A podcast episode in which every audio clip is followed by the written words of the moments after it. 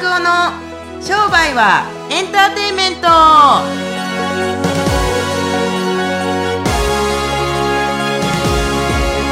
こんにちはこんにちは。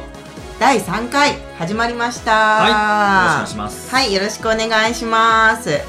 ね再開前前回の、あのー低糖質のうんお話、あの、結構皆さん面白かったって聞いてくださってた方がいるんですけど、はい。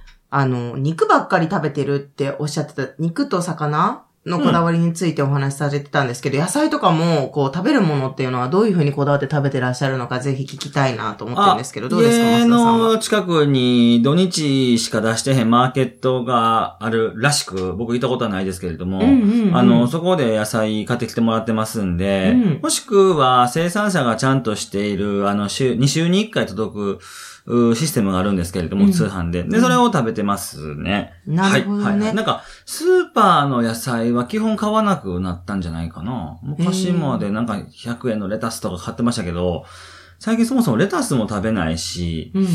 人参は基本食べないし、玉ねぎもなんかあの、よっぽど1個190円とか200円ぐらいするやつしか食べないので、あんまり量は求めないから、コンビニなんかもう持ってのほか、コンビニのサラダとかで、あの、美味しいサラダっていうか、まあ、健康になるっていうか、ちゃんと、ナチュラルなものがないので、あれですけれども、まあ基本的にはなんか、誰か畑で作って、は畑でおじいちゃんおばあちゃんたちが、おばあちゃんたちが作ってるようなものしか食べなくなりましたけれども。なるほどね。はいはいはいちなみに、それって、その、お金がない人だったらできないんじゃないですか？食べなければいいじゃないですか。えうんうんうん。食べなければいいんですよ、お金なかなかったら。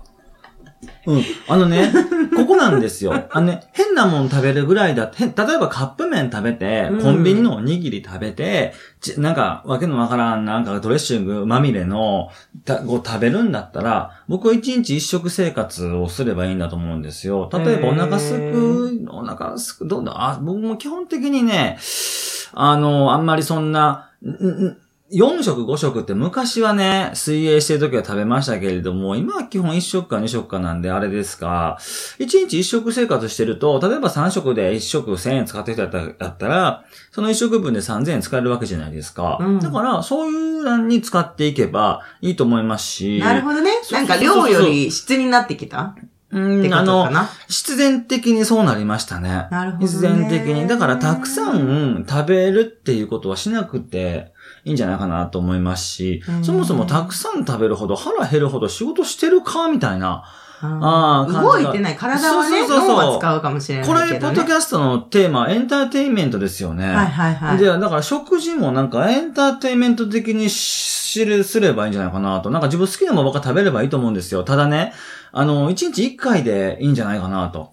あの、なんか、キーン、コーン、カーン、コーン、あ、12時やな、飯食いに行こうかじゃなくって、うん。腹減った時に飯食いに行くっていう習慣をまずつけるべきなるほどね。だと思いますが、へー。はい。だったら別に、そんなん、いいもん食べなくったって、あの、変なものなんか食べてるし、いますよね。なんか、今、コンコンビニのおにぎりとか食べれます？か ?1 日に3つもう4つ。数年食べてない。うんでしょそもそもコンビニに行かないでしょ。行く行く。お水買うから。あ味やっぱり。付きの炭酸水とか飲めます？いやもう飲めない。もう気持ち悪くて。ねえねえ、だからそういう感じなんですよ。やし、なんか基本は、まあ僕も気をつけるようにしてますけど、ペットボトルに入ってるものっていうのは、あんまり良くないんですよ。どう考えたって。そうですね。プラスチックの中に入っている、プラスチックを飲んでるようなもんなん確で。かにな、溶け出してるからねできたらね、ガラスに、ガラスボトルに入れて持ち歩きたいぐらい私はこだわってるかただら。重いじゃないですか。そう、まあでもね、そうそう結構やっぱそこはこだわりたいなっていうのは私はあるので。重い、重いですからっていうのはあるんですけども、じゃあ飲まなければいいんですよって話で。あ、いやいや、飲みたいので、うん喉が渇いてね、脱水症状って今年も言ってたけど、なんか、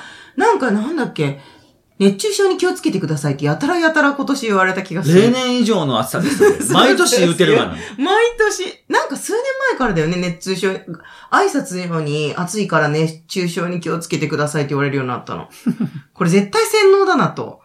どう、ね、まあそんな話を、まあね、熱中症の話はもうそろそろ涼しくなってきたので、置いといてはいはいして、ええあの早速本題に行きたいと思います。はい、お願いします。はい。ということで、えっ、と、まあ、増田さんといえば、チラシっていう次のあの、モチベーションの次にあった質問の話なんですけど、チラシで、チラシの質問が結構あったので、次にチラシのね、質問をしていきたいと思うんですけど、チラシの反応率を安定しうてんうん。0.1%以上維持できる方法をうん教えてくださいっていう整骨院の方からですね、質問がありましたが、どうですかね？ありますか？こんな、こうん。もちろん、ありますよ。う。うん。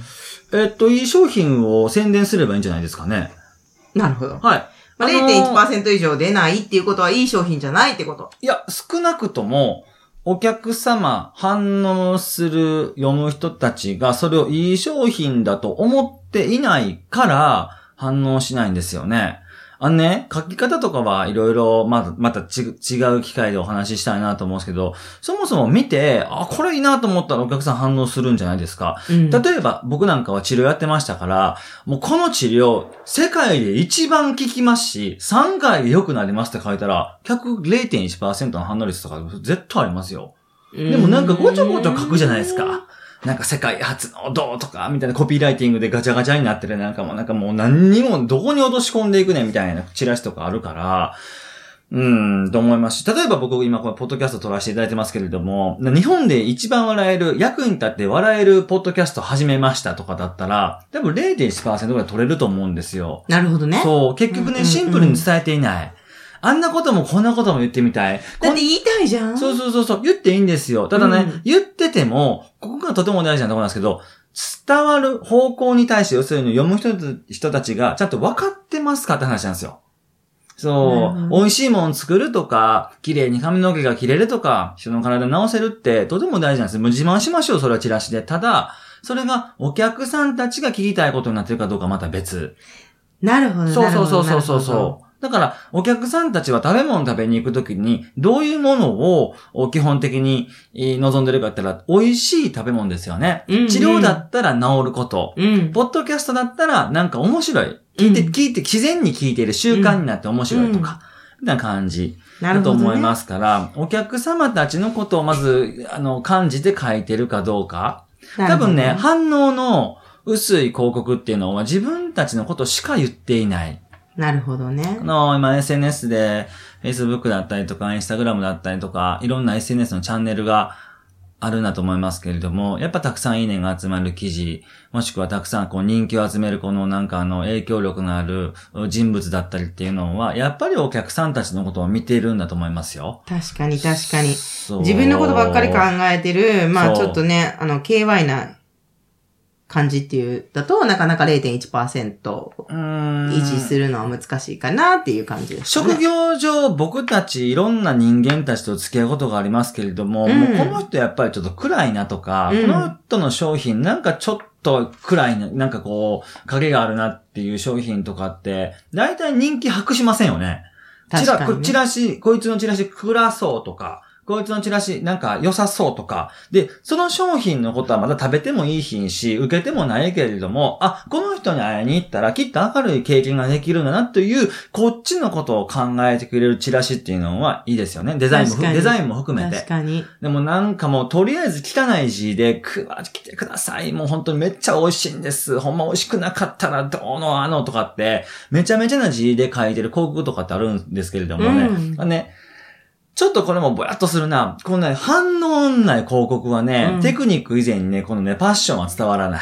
なるほど、だからね、、本人たちが言いたいように言えばいいんです。で、なるほどキー品があったらもう一回言いましょう。好きだって。そうだよそうそう。告白だよね。そうそう、告白。なんかね、そうだよねちび、綺麗にね、あの、僕も結婚式のスピーチとかやったことありますけれども、うんうん綺麗に言おうとするとね、大体滑るんですよ。確かに確かに。綺麗に書こうとしたりとか、綺麗に言おうとしたりとかすれば、すればするほど、どんどん滑っていく。うん。から、もうね、下手くそでもいいから、まずは、誰々、どんなことに困っている誰々、来いまず一言書いてみろと。うん。マスダチラシのマスダチラシテンプレートみたいなのがありますけれども、まあ、あっていいんです、それは。うんしし指標になりますから、スタンダードの形になるからいいですけども、でもそこにちゃんとご自身の気持ちが乗ってると、うん。反応がないっちゅうことは僕はないんじゃないかな。基本的にこの0.1どころか1%、2%出せる広告っていうのは明らか下手なんですよ、レイアウトが。うん。けれども、パワーはあるんですよ。それは、それは別に見込み客というか、ターゲットじゃない人でさえも、僕なんか別にチラシ、皆さんのチラシ添削させていただきますけれども、うんクリティックとかしますけれども、はい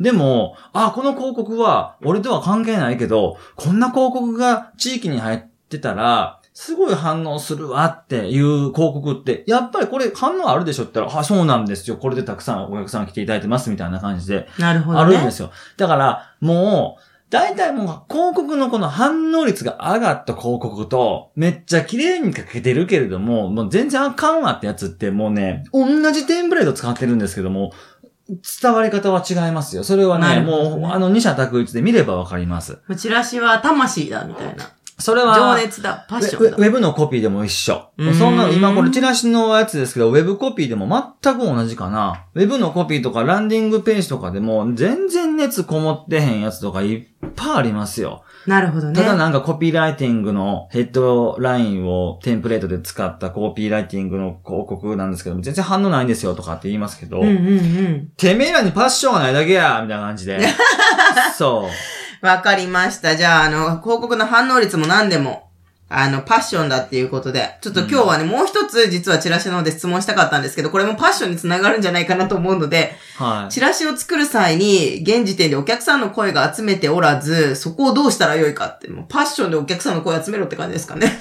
それまた答え違うくて。あ れあの、これは、まず最初に普通にやっぱモニタリングというか、モニターでええ、この商品は無料でいいですけれども、お客様の感想を聞かせてくださいっていうモニタリングで集めればいいんじゃない。で、モニタリングだって結局のところは、ちかさんがおっしゃるように、だもうあの、めっちゃいい商品なんて自分で思ってますけれども、全然お客さんが来ません。ぜひ、これを体験していただけるお客さんたちを地域で3人だけ集めたいと思いますんで、一回食べに来てくれませんか？とか、試してくれませんか？っていうのを、僕は一番最初は回覧板でやりました。回覧板で。地域の回覧板あるじゃないですか。知らない。あ、あの、回覧板っていうのが田舎にえ、はあるんですよ。隣の家にこうやって。あそうそうそうそうそうそうそうそうマスダとか。そうそう。ゴミの出す日、ちゃんとチェックしてくださいとかっていうところに僕はチラシを、入れていいの？あ、入れ、入れてきましたよ。普通に回覧板回ってるじゃないですか、地域の回覧板。もちろん、市に申申請はしてないよ。自分で勝手に入れてやってるだけですから。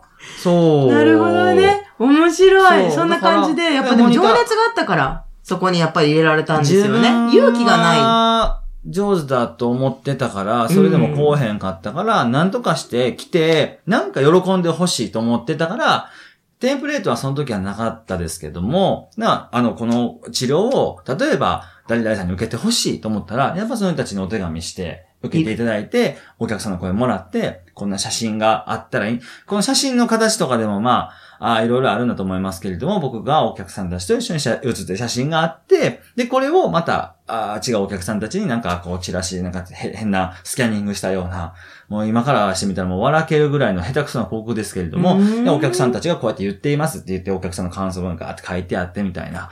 で、ぜひ受けに来てくださいみたいな。うんうんうん1万円のところが今まあ1980円ですよみたいな。なるほどね。そんな時代が増田さんにもあったんですね。はいはいはい。なるほど。なので、わかりました。そういう感じで、なんか、うんあの、情熱で、だけで終わらせたらダメですけれども、やっぱり、あの、お客さんの声が集まらないんですっていうのを、もう、くださいって言わないと、多分集まらないと思うし、めっちゃいい商品なんですけどね、全然客来ないんですよって言ったって、お客さんたちがいいと思ってないから来ないんですよっていうだけですから、なるほどね。モニターを、はいはい。わかりました。もうじゃあパッションでお客さんにもお客さんの声をもらって、うんでパッションでチラシを書いて、うん。